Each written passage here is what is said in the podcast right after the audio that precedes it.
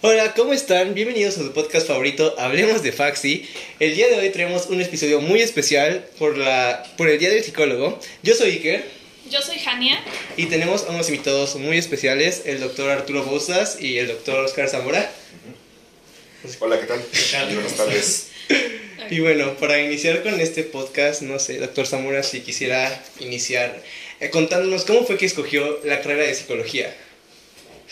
Bueno, pues yo la verdad es que no era mi primera opción, fue yo creo que sí mi segunda opción. Este, de hecho yo vengo de otra carrera y luego ya me pude cambiar para acá. Mm. Este, eh, creo que cuando a mí me tocó entrar era ya de las, al menos de las cinco más solicitadas, hace treinta y tantos años que yo fui estudiante. Este, y bueno, la verdad es que yo venía con una idea totalmente equivocada ¿eh? de lo que era la psicología. Creo que mi formación y conforme, conforme fui tomando materias y conociendo las áreas, creo que fue cambiando radicalmente.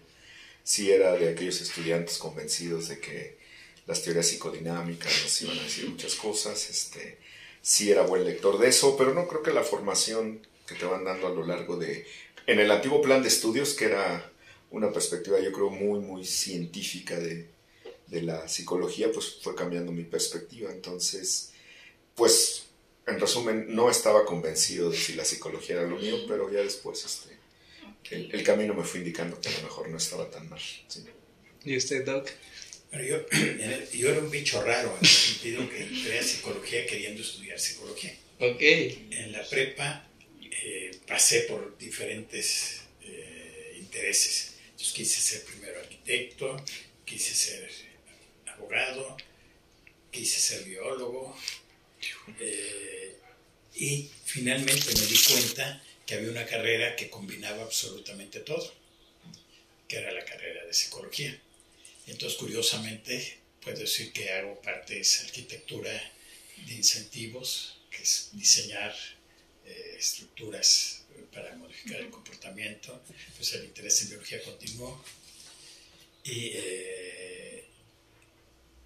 el interés en psicología y derecho pues siguió continuando. Para mí lo complicado fue llegar al colegio de psicología que estaba en filosofía y letras, en donde realmente no había, en mi generación todavía no había realmente muchos psicólogos como tales que estuvieran trabajando. Eh, y entonces, aunque había una formación, había un interés por formarlos científicamente, porque había una clase muy buena de estadística, había una que quien daba neuroanatomía, era un, profesor muy famoso, había psicofisiología, realmente había poca, poca, poca psicología. Eh, entonces Y ahora siendo más específicos, ¿qué nos motivó a la rama de ciencias cognitivo-conductuales? ¿Quién gusta? Yo. Yo, yo, eh, a fuerza de ser sinceros, llevé muy malas materias en el área de como psicología científica, como procesos psicológicos básicos, que insisto, es del antiguo plan estas materias de sensopercepción, aprendizaje y memoria, motivación y emoción, pensamiento y lenguaje, que eran materias obligatorias del tronco común de primero a sexto. Eh, sí, la verdad, nadie, ninguno de esos profesores eh, había sido alguien que había estado en algún laboratorio. Ninguno de esos profesores había hecho investigación, entonces creo que no tuve una experiencia, pero al final, en una materia, llevamos dos materias en quinto y sexto, que era psicología experimental y análisis experimental. Eh, un profesor del área de fisiología nos llevó a un, nos invitó a un congreso. Entonces ahí pude ver algunos profesores de neurociencia. No, había, no existían neurociencias como tal, como campo, era psicofisiología. Y otros profes también del área de psicología experimental. Dentro de ellos creo que estaba el doctor Bousas me acuerdo muy bien de ese congreso que fue acá en el Udual, que organizó con Silvia Macotela, que era la presidenta de SMAC. Eh, estaba el doctor Florente López, fue Emilio Rives, fue Héctor Ayala, fue Pancho, su amigo de Emilio. Pancho López. Pancho López, doctor Bousas, el doctor Santoyo, varios, eran como la...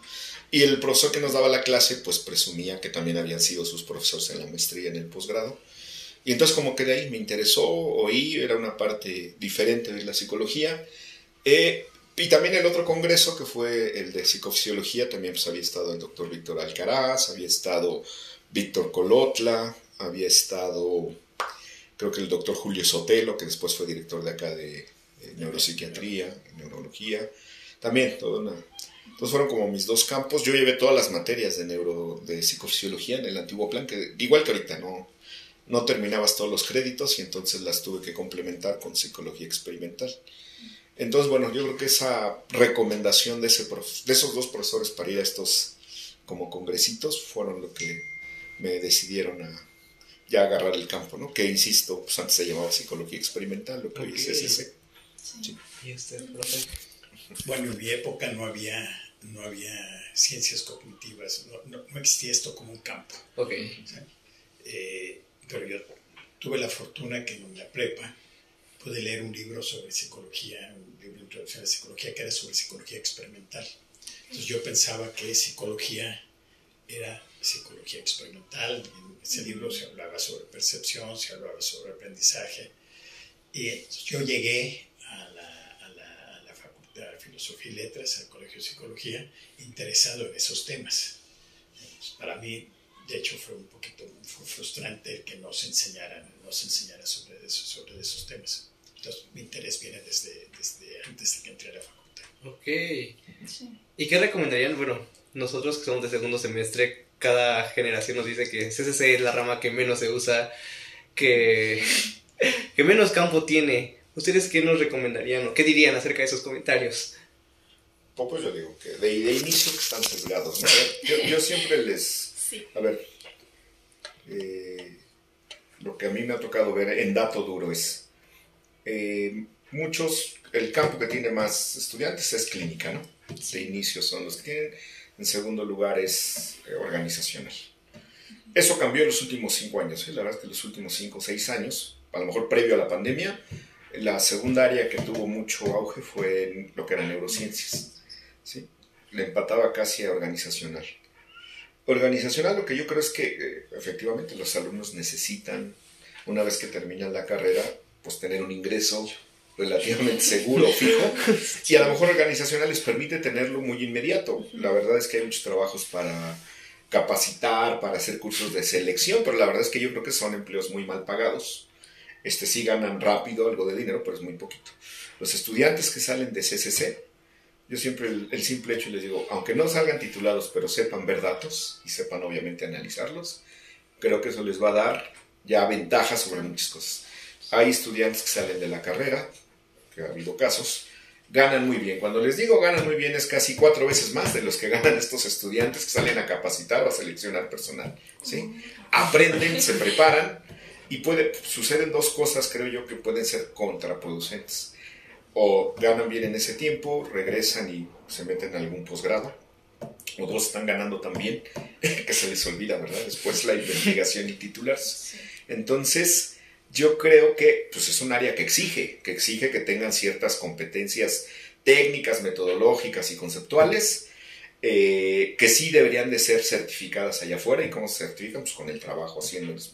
Y yo creo que esa parte, pues a los alumnos se les olvide. Y a lo mejor pueden querer eh, cursar un área que a lo mejor estaba, va a estar más ligerita, comentábamos hace rato, que hay áreas, y ustedes lo sabrán mejor porque entre ustedes se comentan, que hay áreas que tienen un grado de facilidad impresionante, nadie reprueba, todos sacan 10, o si no 10, por lo menos de 9.5 para arriba es el promedio, pero la verdad es que no les están dando una competencia que allá afuera esté altamente valorada en lo profesional, ¿no? Entonces yo creo que mi recomendación, pues sí es este, meterse algo que les exija, que les exija a ustedes como estudiantes aprender algo nuevo, que sí les exija invertir cierto tiempo en eso que van a aprender, este, y pues que no se vayan por la fácil. Si lo que quieren es tener cierta manera de mantenerse profesionalmente, porque está la otra parte. No quiere decir que los posgrados no sean profesionales, pero pues también ir a un posgrado, la verdad es que por lo menos la beca que te dan te ayuda a vivir medianamente bien. Sí que quiera. Eh, yo creo que es un error pensar que CCC es un área en el mismo sentido que clínica es un área o que organizacional es un área. CCC es psicología, es la disciplina de la psicología y como tal es transversal o debiera de ser transversal para toda la facultad. Cuando les dicen es que no tiene aplicación, pues quien le está diciendo no tiene mercado laboral. Eh, mano. eh, vean el resto del mundo como es. Si ustedes se van a cualquier país anglosajón, de hecho a cualquier país hoy en día, los psicólogos clínicos lo que aprenden es terapia cognitivo-conductual y modificación de conducta. Todos. No hay nadie que no lo aprenda. ¿De dónde surge eso? De lo que aquí llaman CCC, lo que aprenden en CCC. ¿Qué hacen los psicólogos eh, organizacionales? Los psicólogos organizacionales hacen aplicado CCC. ¿Qué hace la gente que trabaja en los que trabaja para los gobiernos elaborando, elaborando y evaluando políticas públicas? Pues es la gente que tiene las bases de CCC. Entonces, no hay un área de la psicología profesional que no esté tocada y sustentada en lo que debieran de aprender en las materias de psicología que tienen que ver con comportamiento, que es lo que, lo que es básicamente CCC. Entonces, profesionalmente, yo no diría que hay el área de CCC y eso es diferente a las otras. Diría que hay el área que conforma la, la, disciplina de la psicología que baña absolutamente todas las áreas aplicadas. Aquellos que, sin embargo, se quieren dedicar a investigación, que es lo que yo diría es CCC, eh, la investigación se hace en dos campos y genera un conjunto de habilidades. Los campos es el académico y el gubernamental, industrial, etc. En el académico, pues son los que son profesores en una universidad y el que es eh, eh, eh, en un área profesional son los que trabajan para las empresas, ¿verdad? Este, por ejemplo, ahorita tengo enfrente un celular. Ese celular, cuando se empezaron a vender, el que ganó muchísimo fue, en términos de atracción, fue el iPhone. la razón por la que el iPhone se hizo tan popular eran dos. Una, porque tenía una batería que permitía que durara mucho más tiempo, pero la otra era porque su interfaz era totalmente intuitiva. ¿Quién diseñó la interfaz del, iPhone? Lo diseñó un psicólogo cognitivo, que le ganaban, le pagaban una fortuna porque lo que hizo es de lo que nosotros sabemos acerca de cómo se adquiere y se maneja la información, vamos a diseñar una interfaz celular que no requiera que la gente tenga que leer un tomo de 500 páginas para poder usarlo. Entonces compran ustedes un iPhone y no viene un instructivo, no viene absolutamente nada. Y un niño que tiene 3, 4, 5 años lo puede usar de igual forma que alguien que tiene mi edad. Sí.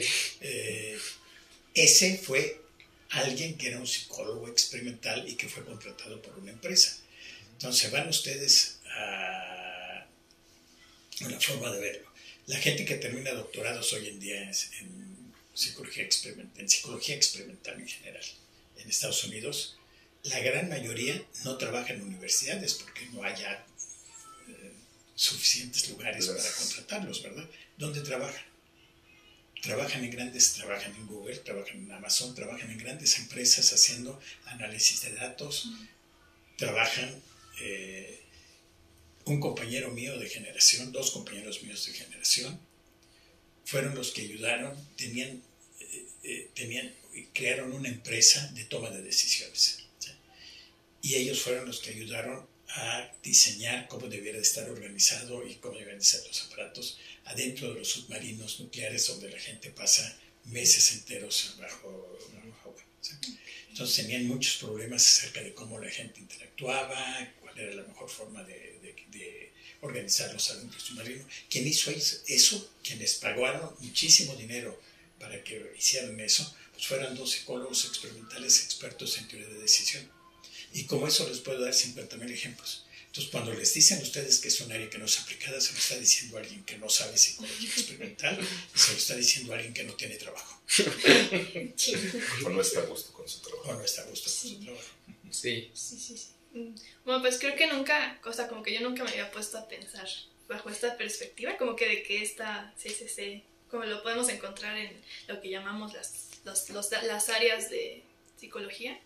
Y entonces, o sea, bajo esta perspectiva, eh, para ustedes, ¿qué significa ser un psicólogo, pues, como en general? Pues digo, es que es, eh, un poquito retomando lo que dice el doctor Bousas, es Yo creo que sí hay que separar, ¿no? Una cosa es la profesión y otra cosa es la disciplina. Nosotros ya estando en la academia a lo mejor le damos más peso a la disciplina, pero efectivamente asumimos que eso es lo que debería de permear, permear o que son las bases, los fundamentos para después tener un buen profesionista, independientemente del campo que se vaya a, emplear, ¿no? Eh, pues no sé, a mí cuando me preguntan si eh, me veo reflejado en lo que profesionalmente hacen algunos compañeros en psicología, pues de bote pronto les digo, a lo mejor no. Este, yo no hago ni cosas de selección, ni hacemos cosas de eh, diagnóstico, de intervención, pero efectivamente hacemos pues laboratorios que a lo mejor, dice Arturo, a veces a ellos les van a ser útiles ya en la práctica profesional, ¿no? Entonces, pues creo que es otra manera también de ver a la psicología. Sí se hace investigación, se hace investigación básica y aplicada. Regularmente, pues nosotros lo que hacemos es investigación básica, pero yo sí creo, ¿eh? yo sí digo ahí que sí, este, dado que estamos en una universidad pública y lo que aquí se genera, pues lo paga la ciudadanía, pues sí deberíamos de tener como esa intención, a lo mejor no llega a buen puerto, de eso que hicimos de investigación básica, que pueda llegar a cuestiones aplicadas y que lo pueda, le pueda ser útil para la mayoría de la gente. A veces nomás es un buen deseo, no, no, no, no se cumple en todos los casos. Eh, entonces, bueno, yo este, cuando me preguntan eh, si soy psicólogo, sí, digo sí, pero nunca me identifico con una cédula profesional y esas cosas. Este, entonces creo que es otra carrera que te permite sí hacer eh, ciertas cosas en investigación y, que profesionalmente a lo mejor sí, aunque hay mucho campo, este, pero yo creo que, eh, ahí ya me perdí un poquito, pero creo que sí, este, sí me gusta lo que hago en términos de investigación. ¿sí? en general, ¿qué les puedo decir? Y está Doc. ¿Cuál es la pregunta? Eh, para usted, ¿qué es ser psicólogo? A ver, eh, hay dos formas de definir un área. Una es en términos de la disciplina de la cual uno proviene y la otra es en términos del problema que uno trata de resolver. Eh, en términos de disciplina, yo creo que el mundo ha cambiado tanto, el mundo científico ha cambiado tanto que yo no hablaría de psicólogos o de psicología. Yo diría, hay científicos que están interesados en un conjunto de problemas que tienen que ver con comportamiento, con adaptación, con decisión. Si eso uno les quiere llamar psicólogos, soy psicólogo. Si dicen eso como no, no pareciera psicología, pues no soy psicólogo. ¿Quiénes hacen eso? ¿Quiénes trabajan en eso? Ingenieros, gente que tiene título de ingeniería, que tiene título de psicología, que tiene título de biología, que tiene título de neurociencias. Cada uno de ellos está trabajando para abonar al crecimiento y desarrollo de una disciplina, a pesar de que vienen de facultades y de, disciplinas aparentemente diferentes. Pero lo que ha ocurrido en el mundo hoy, que ha ocurrido desde hace ya muchos años, varias décadas, es que modelos similares los aprenden los, en neurociencias, los aprenden en economía, los aprenden en inteligencia artificial, los aprenden en, ingeniería y los aprenden en psicología. Yo, en términos disciplinarios, diría que en lugar de centrarnos en psicología, nos debemos centrar en qué es lo que tratamos de dar cuenta, que, cuál es el fenómeno que tratamos de explicar, y eso abreva de diferentes disciplinas que tienen diferentes orígenes. Y dentro de 10, 15, 20, 50 años a lo mejor se va a dejar de hablar de psicología, de economía y tal, y van a hablar, le van a dar un término común para todos los que están interesados en el mismo conjunto de fenómenos.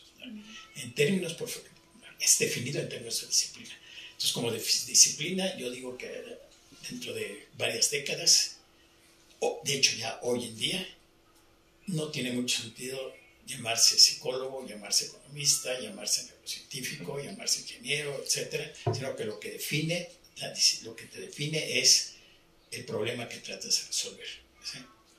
Eh, entonces, entender el comportamiento como un fenómeno de adaptación, es lo que te, lo que te define. En términos del área en donde se aplica eso, lo mismo. Eh, no hay tal cosa como el área profesional de la psicología. Hay un conjunto de fenómenos que cubren diferentes dimensiones, que son atendidos por personas que vienen con diferentes formaciones disciplinares. Nosotros estamos en una universidad, como todas las universidades casi públicas en este país, organizadas muy al estilo como estaban organizadas las universidades europeas, que están organizadas por disciplinas, filosofía, psicología, biología, tal, tal, tal, tal. Es una forma de organizarse. La otra, las universidades más modernas, con las cuales vamos a, ustedes van a competir con sus graduados, están organizadas por el área en donde se, donde se interviene. Y entonces, por ejemplo, ustedes pueden decir, es el área de la salud. Entonces, no es psicología clínica, es el área de la salud y ustedes están con médicos, con todo lo que implica eso.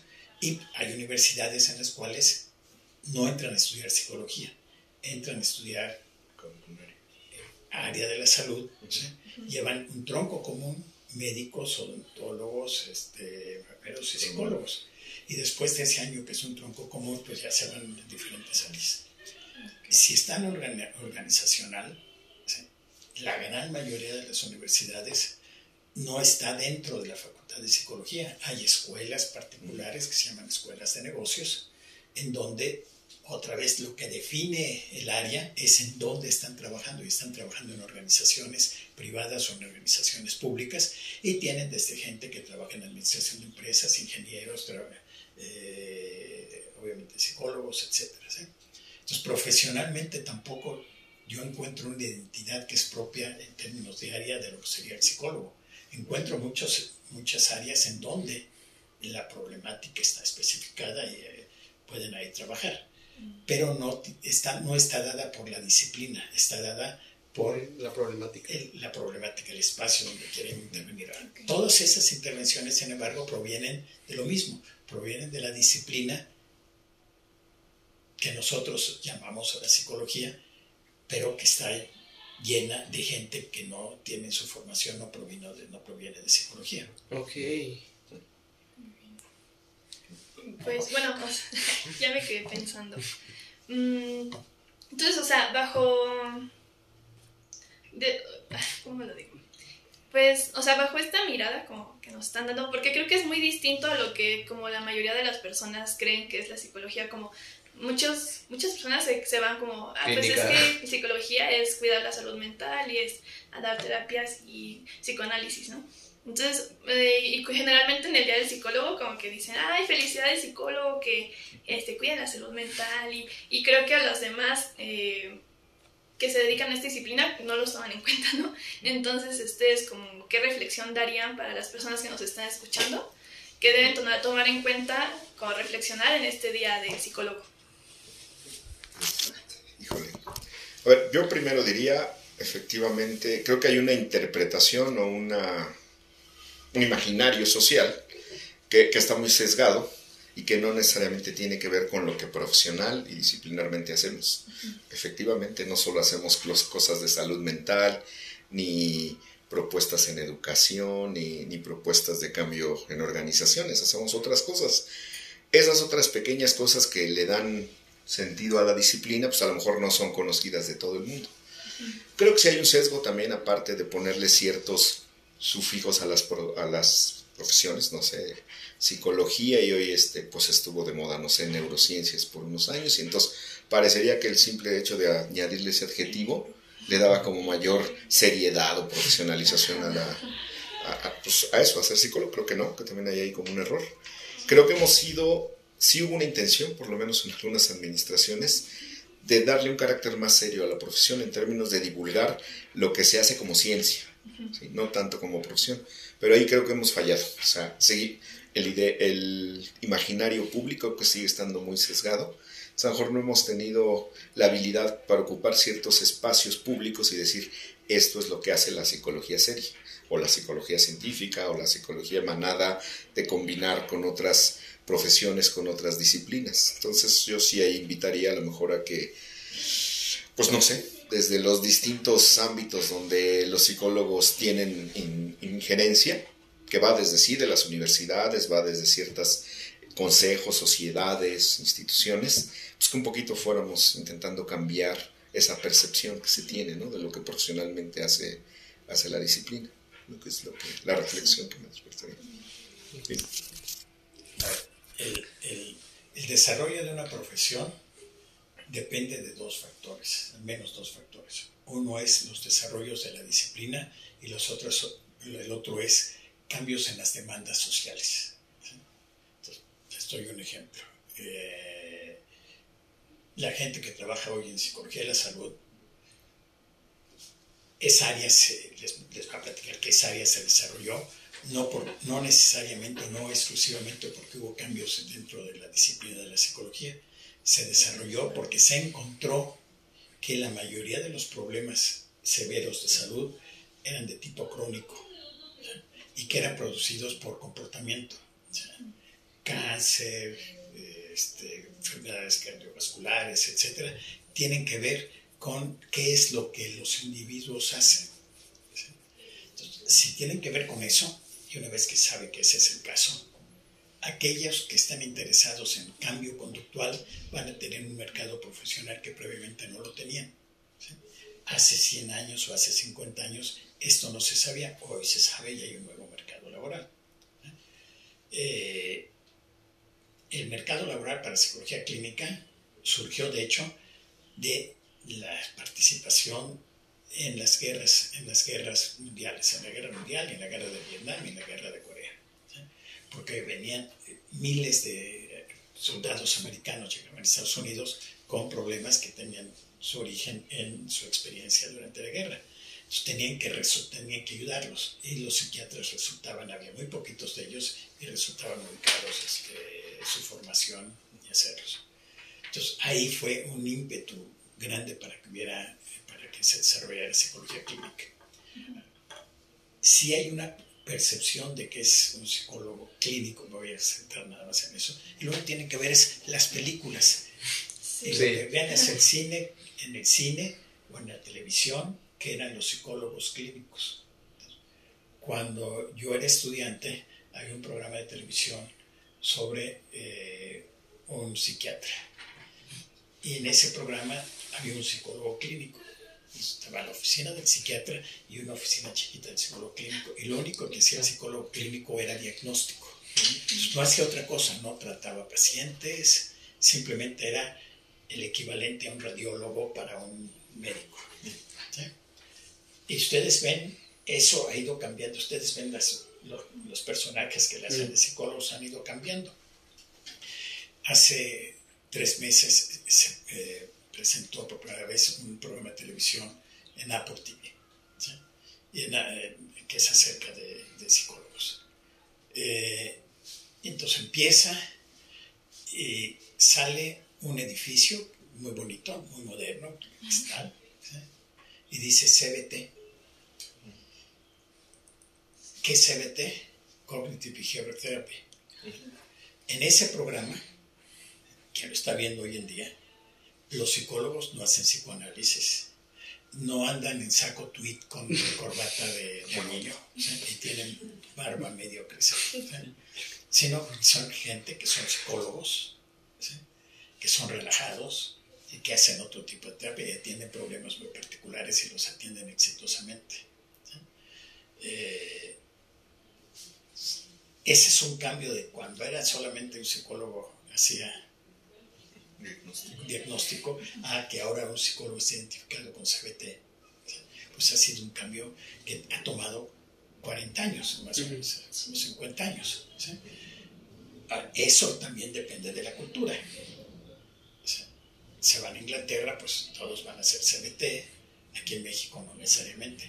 ¿Quiénes hacen CBT en México? Les pregunto yo a ustedes. No sé. ¿Dónde se enseña? En psiquiatría. En el Instituto Mexicano de Psiquiatría. O sea, los psiquiatras que cobran dos mil a tres mil pesos la consulta, lo que aprenden aparte de los medicamentos que recetan, aprenden a hacer lo que los psicólogos en otras partes del mundo les enseñan a hacer. ¿Sí?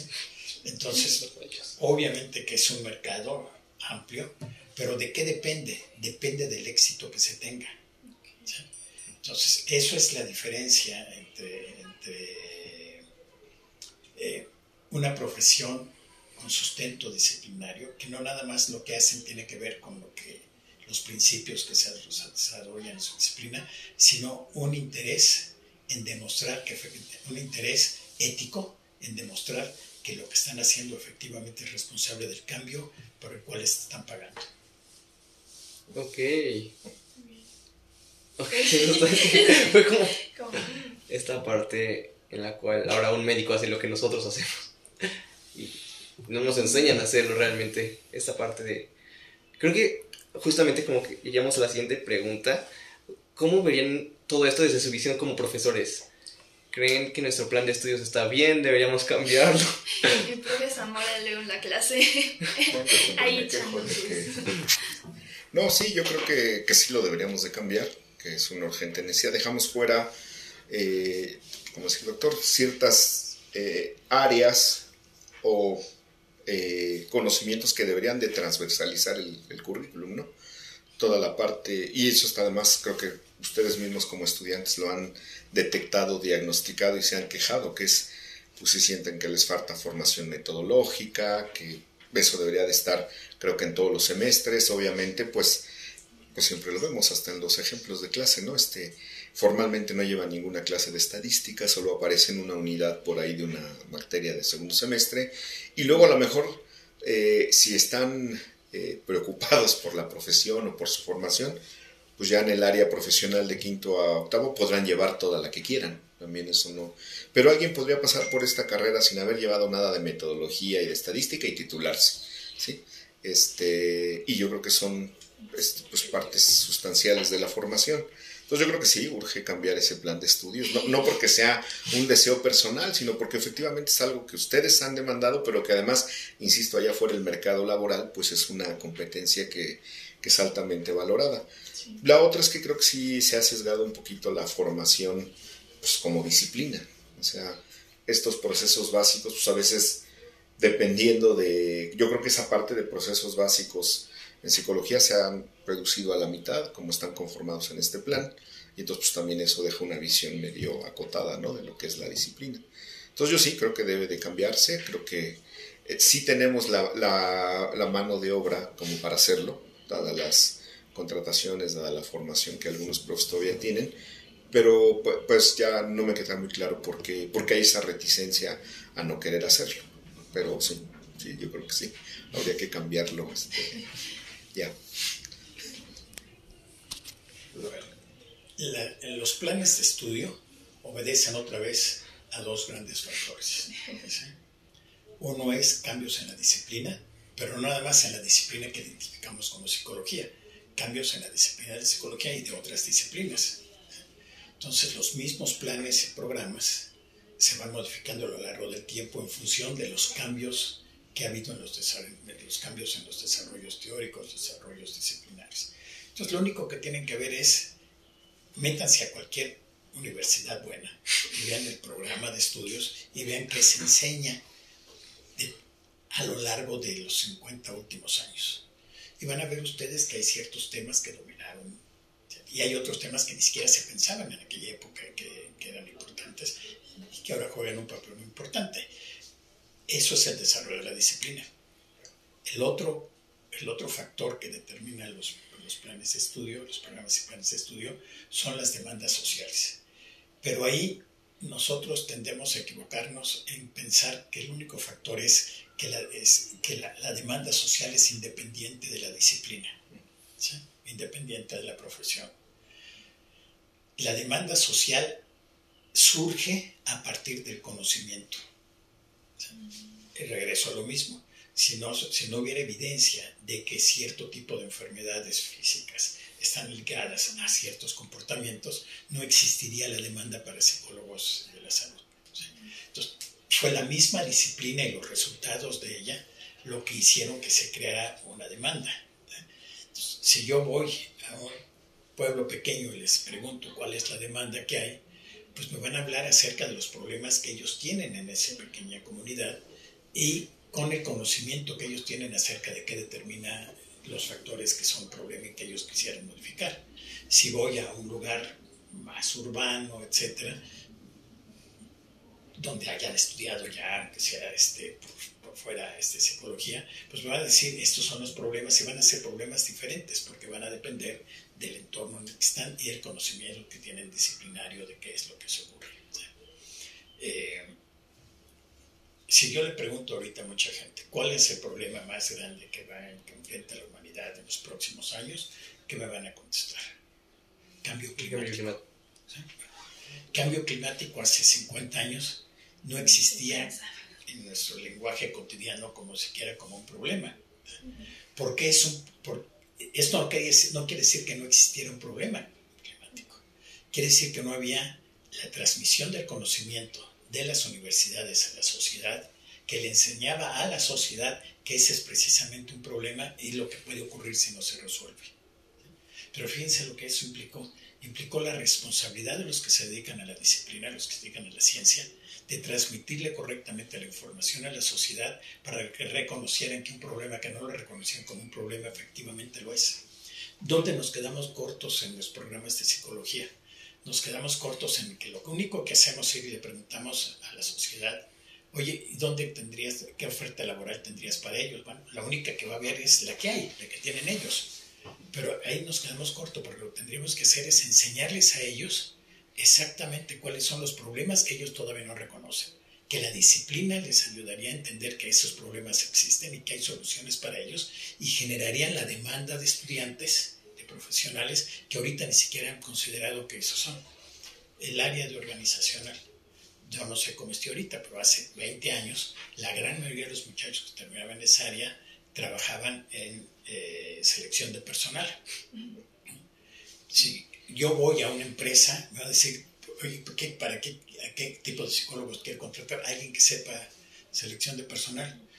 Eso es porque nos quedamos por, cortos, porque no le hemos enseñado a los empresarios el papel que puede jugar la disciplina de la psicología y quienes conocen de esa disciplina y la pueden aplicar en generar organizaciones mejor aceitadas, más productivas, este, con menos lastres.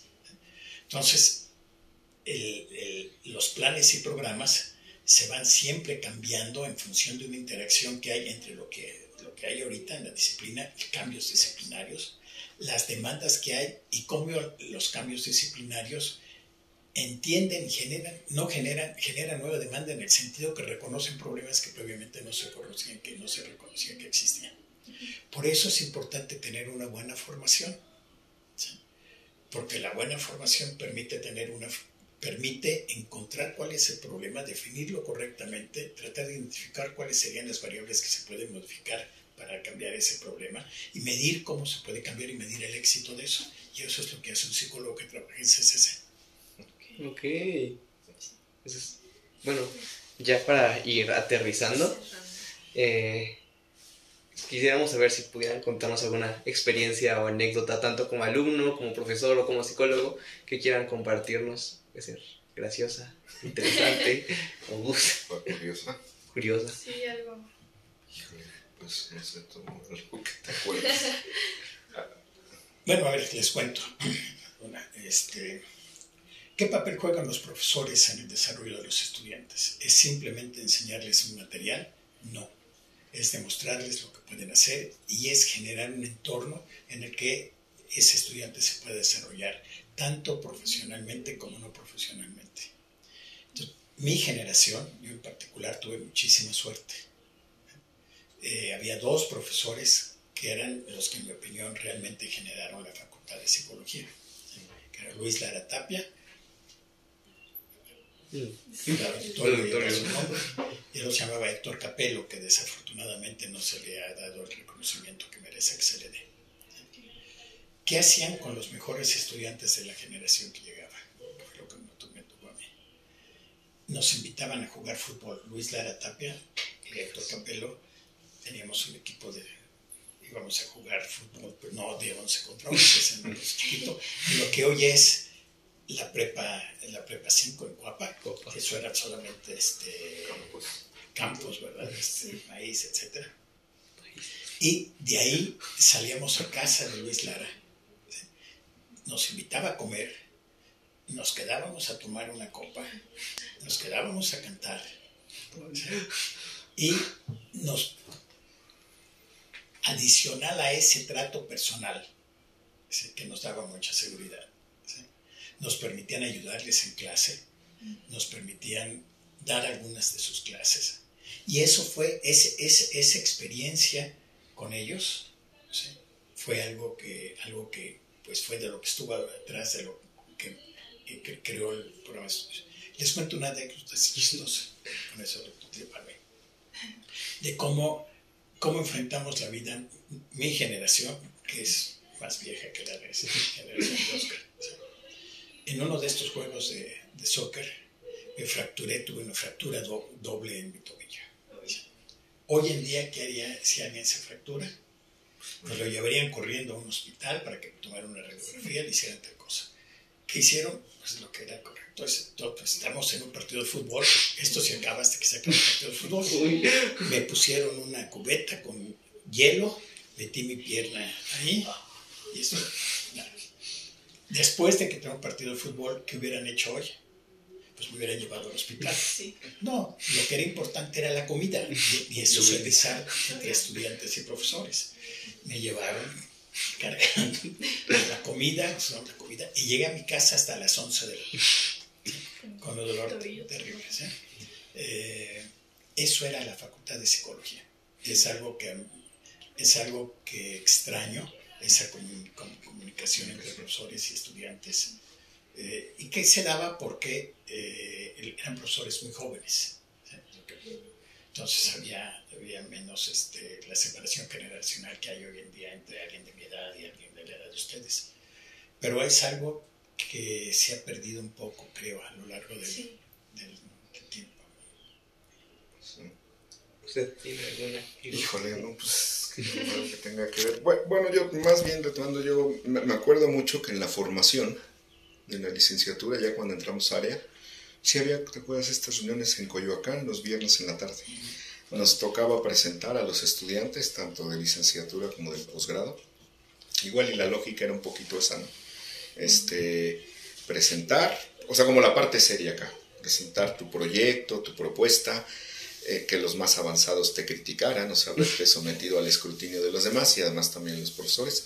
Y ya, al final era irnos como a la convivencia medio sana este, que pueda terminar ese día o no.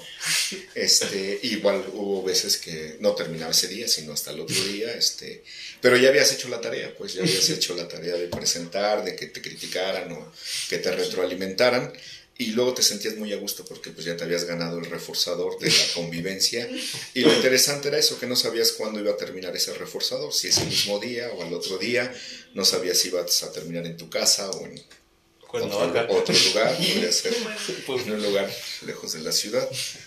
Pero insisto, o sea, creo que esa convivencia, porque además era, sí, a lo mejor era de un área, a veces había gente especial, pero también en la formación del doctorado, y eso es algo que también se dejó, nos tocaba presentar a veces a estudiantes de distintas áreas, y entonces era obligatorio que estuvieran los tutores. Hoy, hoy como es, tú me criticas, yo te critico, y entonces yo lo hago con mis tutores, con mi área, y ya pues nos podemos creo que esa interacción vuelve a hacer falta, ¿no? Como que otra vez pues se vuelva a presentar todo mundo de todas las áreas y que igual haya estas retroalimentaciones o críticas pues, sanas, que es lo que debería de hacerse en la academia, ¿no? Que a veces pues como me critican, me ofendo y creo que ahorita lo vemos más. Hoy todo el mundo se queja de que alguien lo ofendió, aunque lo único que está diciendo es que no está de acuerdo con su punto de vista. Pues a veces este, creo que no es nada sano para la discusión pues, en, la, en la academia, ¿no? Entonces yo creo que habría que retomar esas reuniones ¿sí? de, de distintas áreas. Sí, suena, suena muy increíble. Igual Ahorita a veces ni... Ay, perdón. Sí. Bueno, a veces ni... Los profes ni se enteran del nombre ¿no? de, de los alumnos. y... Bueno, luego es complicado. Uno sí. hace el ejercicio de preguntarles. Yo siempre les digo, díganme su nombre antes de ah, intervenir.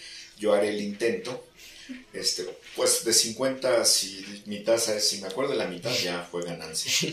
Pues sobre todo te vas a acordar de los que más intervienen, ¿no? Sí, Pero sí, sí, este, ya en grupos chiquitos sí, es obligatorio, ¿no? Y creo que... Yo, yo creo que hay dos brechas para impedir, dos brechas que no facilitan la interacción social. La cantidad. Es broma. Una, bueno, una la que entre estudiantes, pero es los, la elección de nombres de los que los padres tienen de los nombres de sus hijos e hijas. Entonces, aprenderse Alberto, Arturo, Armando, José, Antonio, tal, es relativamente fácil. Aprenderse los nombres de los estudiantes que tienen hoy en día para alguien de mi edad es muy Ese son. Y el otro es los gustos musicales. Yo algo que pondría para incrementar la comunicación social en, facultad es un pequeño curso de música para que nivelara los intereses, porque eh, lo que... Pero como de cultura musical. Que debería. ¿Qué dirían que es cultura musical? Pues yo digo, a lo mejor conocer distintos ritmos, distintas épocas, distintas tendencias en la bueno, distinguir entre ritmo y no ritmo. Exactamente, primeritita, ¿verdad? sí. Sí. Sí, sí, sí. Sí. Pues no ¿Tienen algo más que decir? Nada, que felicidades por la iniciativa, este, los voy a escuchar, ya a ver, este, nada más, este, pues puede dejar las manitas abajo o arriba en el Spotify, a ver, a ver qué tal. Bueno, pues muchísimas gracias. Gracias, a ustedes. Gracias por su tiempo y esperemos que les haya gustado mucho este episodio. Gracias. Pues por lo menos fue diferente. cuánto nos va a gustar depende de cuánto le guste. es, algo que deben de aprender. ¿eh? Cuando me preguntan eh, ¿cómo, cómo eres tú, no me preguntan a mí cómo eres Pregúntale a la gente que me trató. Oh, exactamente, ese es el, o lo que es uno es la reacción que tiene la gente sobre de uno. Entonces, ¿cuánto me va a gustar? Pues depende de cuánto le va a gustar a la gente. bueno, ahí les, haremos saber. Muy bien. Muchas gracias. No, pues de qué. Gracias a ustedes.